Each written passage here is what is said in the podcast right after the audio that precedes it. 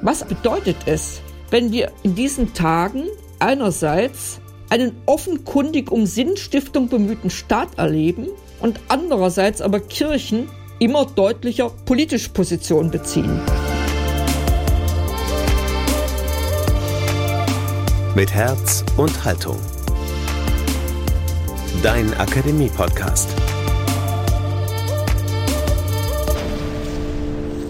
Der säkulare Staat als neue Sinnagentur?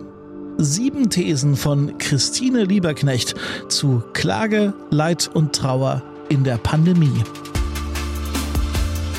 Hier stehe ich, ich kann nicht anders. So Martin Luther vor genau 500 Jahren auf dem Wormser Reichstag. Kürzlich hat hier bei uns der Politikwissenschaftler Karl Rudolf Korte das hier gesagt. Na, 500 Jahre nach dem Wormser Reichstag finde ich schon, dass man den Protest ins Zentrum rücken kann. Und zwar nicht destruktiv, sondern konstruktiv. Tja, und genau 500 Jahre nach Worms blickt die evangelische Pfarrerin und ehemalige Thüringer Ministerpräsidentin Christine Lieberknecht nach Berlin, wo Bundespräsident Frank-Walter Steinmeier zur zentralen Gedenkveranstaltung für die Verstorbenen in der Corona-Pandemie einlädt und fragt, sind die Kirchen gerade in der Pandemie zu leise, um klagend mit dem Volk zu schreien, 80.000 Menschen fehlen uns wegen Covid-19? Nach ihrem Vorwurf zu Beginn der Pandemie, die Kirchen hätten versagt, wagt sie jetzt den Thesenanschlag. Sagt sie auch jetzt, hier stehe ich, ich kann nicht anders? Hier kommen sieben Thesen für eine Debatte. Nicht in Wittenberg, nicht in Worms, sondern hier und jetzt in euren Ohren bei Mit Herz und Haltung. Hier kommen Christine Lieberknechts sieben Thesen zu Klage, Leid und Trauer in der Pandemie. Corona Trauern ohne Gott. Sieben Thesen und ein päpstliches Wort dazu. Zu ihrer Orientierung habe ich jeder dieser sieben Thesen ein Schlagwort zugeordnet. Und zwar in folgender Reihenfolge. Brennglas, Wissenschaftsglaube, Zeitgeist, Gemeinschaft, Staatskirchenrecht, Rollentausch, und offener Himmel. Ich beginne mit der ersten These. Gleich einem Brennglas werden unter den Bedingungen von Corona Entwicklungen sichtbar, die das Verhältnis von Gesellschaft, Kirche und Staat schon seit Jahren in gravierender Weise verändert haben. Rückblickend auf den ersten Lockdown zur Eindämmung des Covid-19-Virus gab es unter anderem eine Nebenwirkung die beide große Kirchen ins Mark getroffen hat. Mehr noch als der monatelange Verzicht auf Gottesdienste mit Gemeindepräsenz waren es die Einsamkeit, Verzweiflung und Ohnmachtserfahrungen von Menschen in Pflegeheimen, Krankenhäusern, im Sterben in Trauer und Tod. Die zum Teil rigoros durchgesetzten Kontaktsperren waren nicht nur für die Betroffenen und deren Angehörige eine zuvor niemals vorstellbar gewesene Zumutung. Zugleich waren sie Ausdruck der radikalen Beschneidung von Freiheits- und Verantwortungsrechten sowohl des Einzelnen als auch der dem Staat vorausgehenden Institutionen von Familie und Kirche. Ich frage, wie konnte es überhaupt zu so einer von den Kirchen über lange Zeit duldsam hingenommenen Situation kommen? Für mich war diese Situation nur möglich durch einen bereits über viele Jahre währenden Verlust an Bedeutung, Akzeptanz und Status von Familie und Kirche für Gesellschaft und Staat. Unter den Bedingungen von Corona offenbarte sich der über Jahre hinweg erlittene Bedeutungsverlust wie unter einem Brennglas, nun schmerzlich zu Lasten von alten, kranken, sterbenden und trauernden Menschen. Ich komme zu meiner zweiten These. Wie Mehltau legte sich einseitiger Wissenschaftsglaube über kirchliche und theologische Kompetenz zur geistlichen Orientierung. Um Leben zu schützen, haben Kirchen die harten Eingriffe in bestehende Freiheits- und Verantwortungsrechte des Einzelnen aber auch der Institution Kirche ausdrücklich unterstützt und mitgetragen. Nächstenliebe zum Schutz vor der Pandemie bedeutete nun vor allem Abstand halten.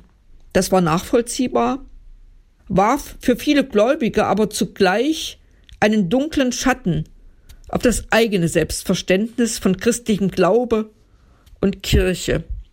Der Leiter des Liturgiewissenschaftlichen Instituts an der Universität Leipzig, Christian Lehnert, konstatierte, allseits wurde sichtbar, wie wenig Christen, wenn es hart auf hart kommt, der eigenen Tradition und dem zu trauen scheinen, was sie immer verkündeten. Auf viele Christen wie Nichtchristen wirkte das höchst irritierend. Bischöfe und Kirchenämter folgten vornehmlich Naturwissenschaftlern, insbesondere den Virologen und deren Deutungshoheit über das pandemische Geschehen, statt diese in aller Anerkennung wissenschaftlicher Fakten deutlich und vernehmbar einzugrenzen und eigene Akzente zu setzen. Allein ein Satz wie Der Mensch lebt nicht vom Brot allein oder Infektionsschutz ist nicht alles hätte Millionen von Gläubigen aus dem Herzen gesprochen. Doch leitende Geistliche überließen ein solches öffentlich vernehmbares Wort einem Politiker. Bundestagspräsident Wolfgang Schäuble mit seinem Interview vom 26. April 2020 unter der Überschrift Schutz von Leben nicht alles unterordnen, brachte das weithin empfundene Defizit auf den Punkt. Ich komme zu meiner dritten These. Kirchliche Avancen an den Zeitgeist rächen sich. Preisgegebene Markenkerne finden neue Akteure und neue Deutung. In den evangelischen Kirchen gehört zur Perikopenordnung der Passionszeit die Lesung aus dem zweiten Brief des Apostels Paulus an die Korinther im ersten Kapitel, die Verse drei bis sieben. In diesen fünf Versen kommt zehnmal das Wort Trost, trösten oder getröstet werden vor. Im Wort zum Sonntag für die Karwoche hat der Saarbrücker Pfarrer Benedikt Welter ebenso zurecht von der Karwoche als Woche der Trauer und des Trostes gesprochen. Gerade mit Blick auf Leiden, Sterben und Tod ist das Bedürfnis der Menschen nach Trost ungebrochen groß. Und vor allem ältere Menschen verbinden Trost, wenn auch oftmals nur noch vage, aber doch irgendwie mit dem christlichen Glauben, mit der Überwindung des Todes durch Jesus Christus und der christlichen Hoffnung. Über viele Jahre gab es im evangelischen Gesangbuch dazu eine Rubrik Gottvertrauen, Kreuz und Trost. Das war einmal. Im aktuellen Gesangbuch gibt es diese Rubrik nicht mehr. Heute heißt es Glaube, liebe Hoffnung, mit einem Unterabschnitt Angst und Vertrauen, wo man ebenfalls mal kurzerhand das Wort Gott gestrichen hat. Das Wort Trost sucht der Leser sowohl im Inhaltsverzeichnis als auch im Stichwortregister, als auch in den Worterklärungen vergebens. Es kommt nicht mehr vor. Das nenne ich geradezu fahrlässiges Ignorieren, Verstecken, Tilgen von Markenkern christlicher Botschaft, statt Stärken zu stärken und zu erklären. Im Gotteslob gibt es im Inhaltsverzeichnis immerhin noch eine Unterrubrik Vertrauen und Trost mit dem Lied im Gotteslob 799 Meine Zeit steht in deinen Händen. Dieses Lied gibt es auch im evangelischen Gesangbuch, ja, aber eben nicht mehr unter der Rubrik Trost. Dafür begibt sich nun die betont nichtchristliche Schriftstellerin Thea Dorn unter dem Eindruck von Sterben, Tod und Trauer in Corona-Zeit mit einem anrührenden Briefroman, so Juli C., Trost, Briefe an Max, auf die Suche nach eben diesem Trost, ganz ohne christlichen Glauben und ohne Kirchen. Das Buch der Stunde für alle Untröstlichen. So wird das Buch im Einband beworben. Und Interessierte finden darin Dorns Auseinandersetzung mit Fragestellungen wie wie machen wir Frieden mit unserer Endlichkeit? Was sind wir bereit, unserer Angst vor dem Tod zu opfern? Was bedeutet es für eine Gesellschaft, wenn sie sich aus Angst vor dem Tod das Leben verbietet? Wie finden wir zurück zu Freiheit, Lebensfreude und einem glücklichen Leben im Hier und Jetzt? Ich frage, wird es Kirche gelingen, den Platz eines ihrer Markenthemen, nämlich Trost, wahrnehmbar und überzeugend, wieder selbst für eine große Öffentlichkeit zu besetzen? Will Kirche das überhaupt? Ich komme zu meiner vierten These. Christlicher Glaube und Gemeinschaft gehören untrennbar zusammen. Christliche Gemeinschaften haben in der Menschheitsgeschichte immer wieder es vermocht, die Welt wenigstens ein wenig zum Guten zu verändern. Das gilt im Großen wie im Kleinen. Wo zwei oder drei versammelt sind in meinem Namen, da bin ich mitten unter ihnen. So das bekannte Bibelzitat aus Matthäus 18, Vers 20. Es war einer der zentralen Mutmachverse der Friedensdekaden in den 1980er Jahren und auf dem Höhepunkt der friedlichen Revolution 1989 besonders in der Leipziger Nikolaikirche. Dieser Satz machte Mut, gab Kraft. Er verlieh den Versammelten etwas vom Geist Jesu. Er verlieh den Versammelten, ganz gleich ob Christen oder Nichtchristen, den Geist des Friedens. Keine Gewalt. Das galt für zwei oder drei, also für ganz kleine Gruppen und hat durchgetragen, auch dann, als es Hunderttausende waren, die sich versammelten, friedlich zu protestieren. Und jeder war in dieser Gemeinschaft wichtig, als ob es zwei oder drei gewesen wären. Jesus mitten unter ihnen. Im Namen Jesu keine Gewalt. Und die Waffen schwiegen. Panzer blieben in den Kasernen. Wir alle wurden Zeugen dieser friedlichen Revolution. Welch ein Wunder. Gemeinschaft im Sinne Jesu. Und wie klein und wie bescheiden hatte diese Gemeinschaft ihren Anfang genommen. Gemeinschaft im Sinne Jesu heißt es ganz persönlich auch genau dann, wenn Menschen einander besonders brauchen, bei Krankheit, im Sterben und in Trauer. Anteilnahme, persönliche Würdigung des Verstorbenen, Beistand einander leisten, durch erfahrbare Nähe, tatsächliche Gegenwart, anschauen, berühren, trösten, war immer Teil unserer Trauerfeierlichkeiten und Beerdigungen.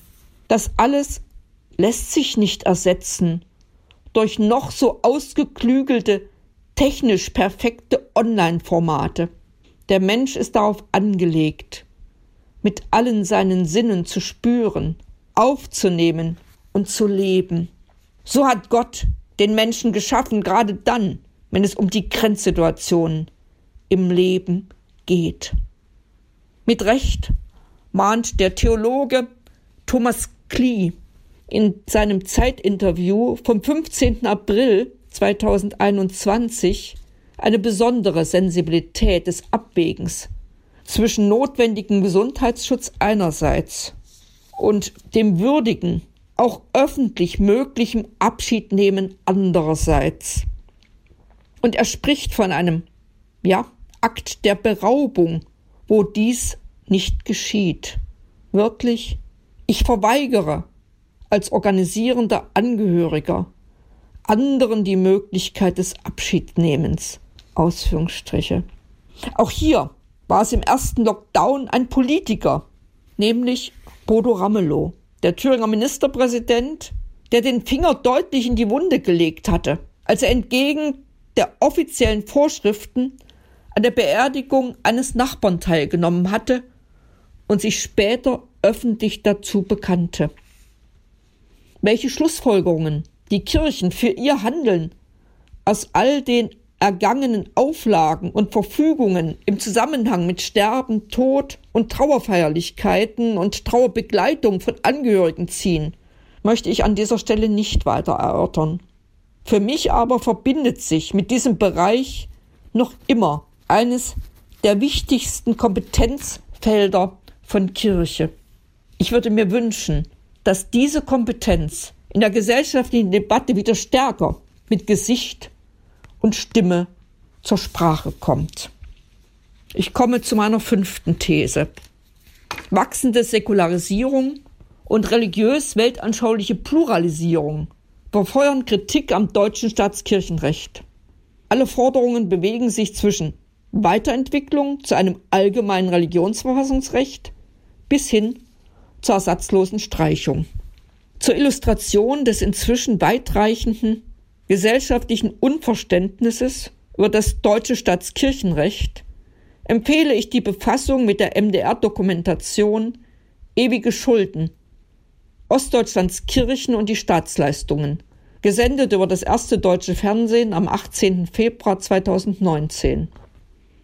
In diesem Beitrag werden vermeintliche Ideale der einstigen DDR-Minderheitenkirche gegen eine ebenso vermeintliche Saturiertheit westdeutscher Amtskirchen, die mit der Wiedervereinigung auch dem Osten übergestülpt worden seien, ausgespielt. Gemeinschaftlicher Protest beider großer Kirchen und einiger Politiker gegen nachweisliche Falschaussagen und mangelnde Recherchen haben dazu geführt, dass zumindest die öffentlichen Fördermittel für diesen Film zurückgezahlt werden mussten. Die Problemanzeige aber bleibt. Zunehmend setzen staatliche Behörden und Institutionen alles daran, jeden Anschein einer christlichen Konnotation in ihrem alltäglichen Handeln zu vermeiden. Programme verschiedener politischer Parteien insistieren auf eine grundlegende Neuordnung der Beziehungen von Staat und Kirchen. Ich komme zu meinem sechsten Punkt. Politische Kirche und sinnstiftender Staat. Erleben wir einen interessanten Rollentausch auf offener Bühne, so möchte ich fragen?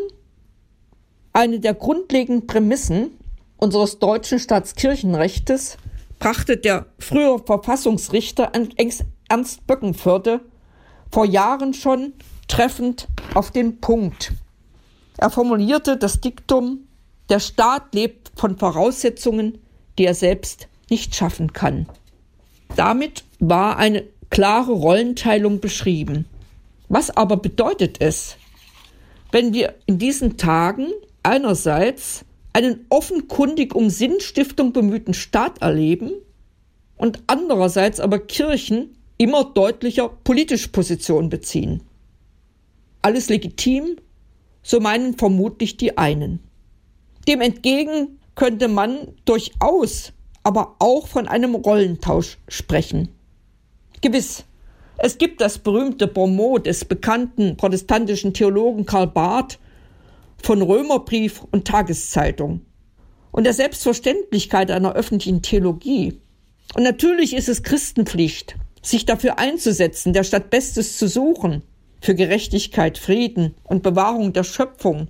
Nicht zuletzt war der Einsatz für eine bessere Welt auch eines der tragenden Motivationen von Christen für die friedliche Revolution 1989 in der DDR und in ganz Osteuropa.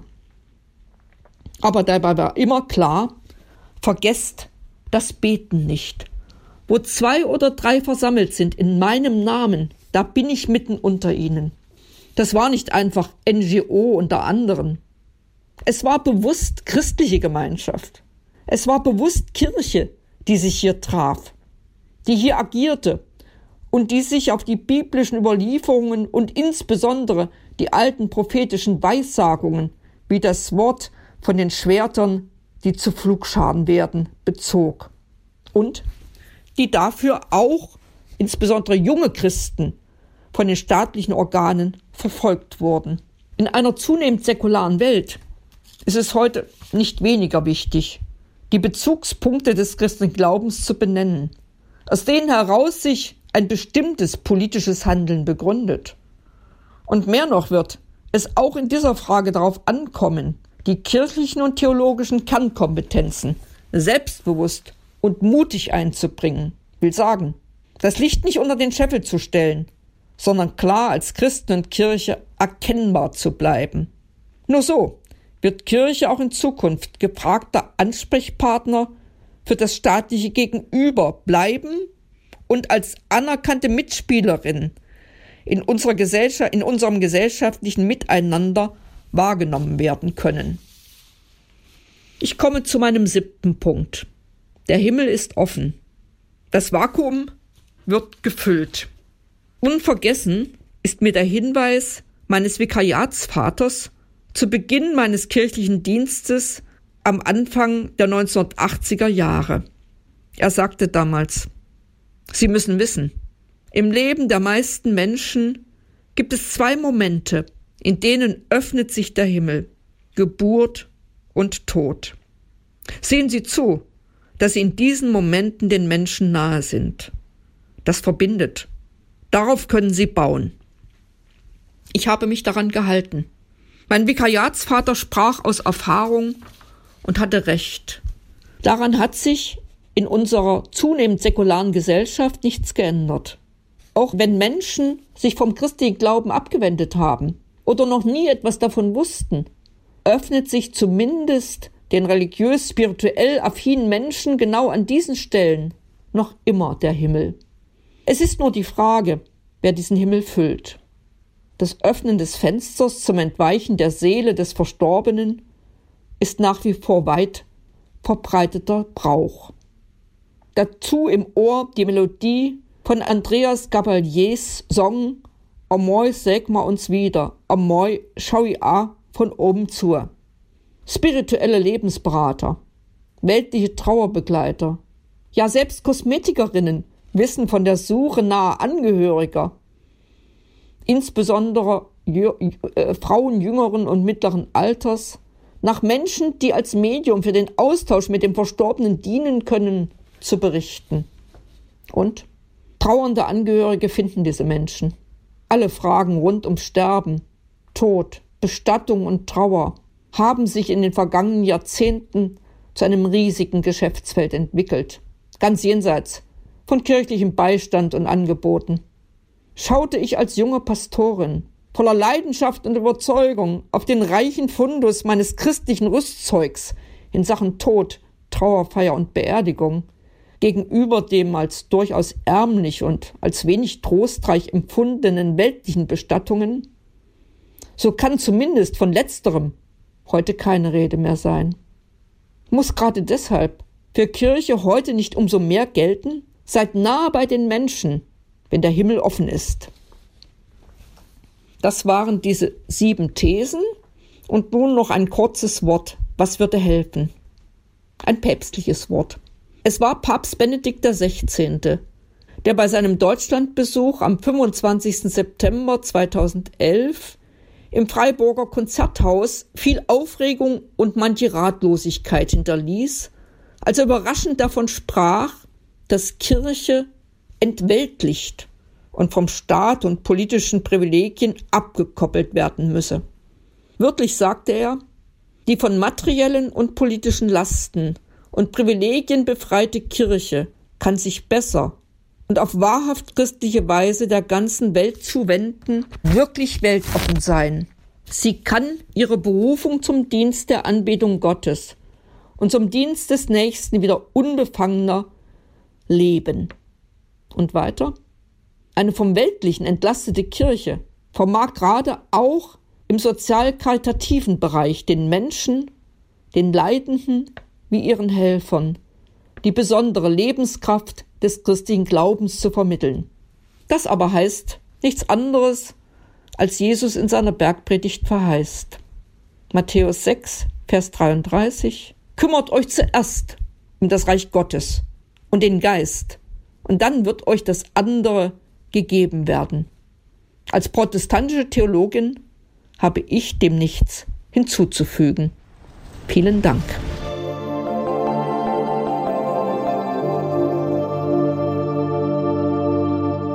Sieben Thesen zum Streiten, Diskutieren und Weiterdenken. Christine Lieberknecht hat die Vorlage geliefert und jetzt seid ihr dran. Kommentiert auf euren Kanälen, was das Zeug hält. Wo stimmt ihr zu? Was seht ihr anders? Und für wen stellt ihr heute Abend vielleicht ein Licht ins Fenster?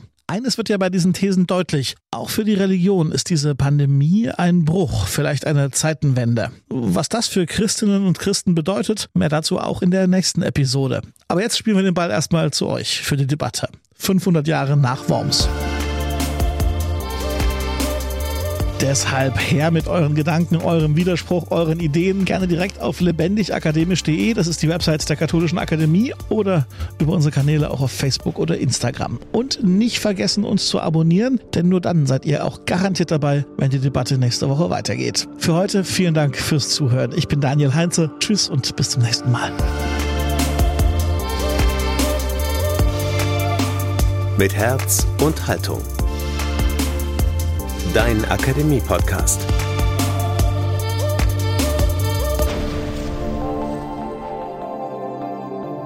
Ein Angebot der Katholischen Akademie im Bistum Dresden-Meißen.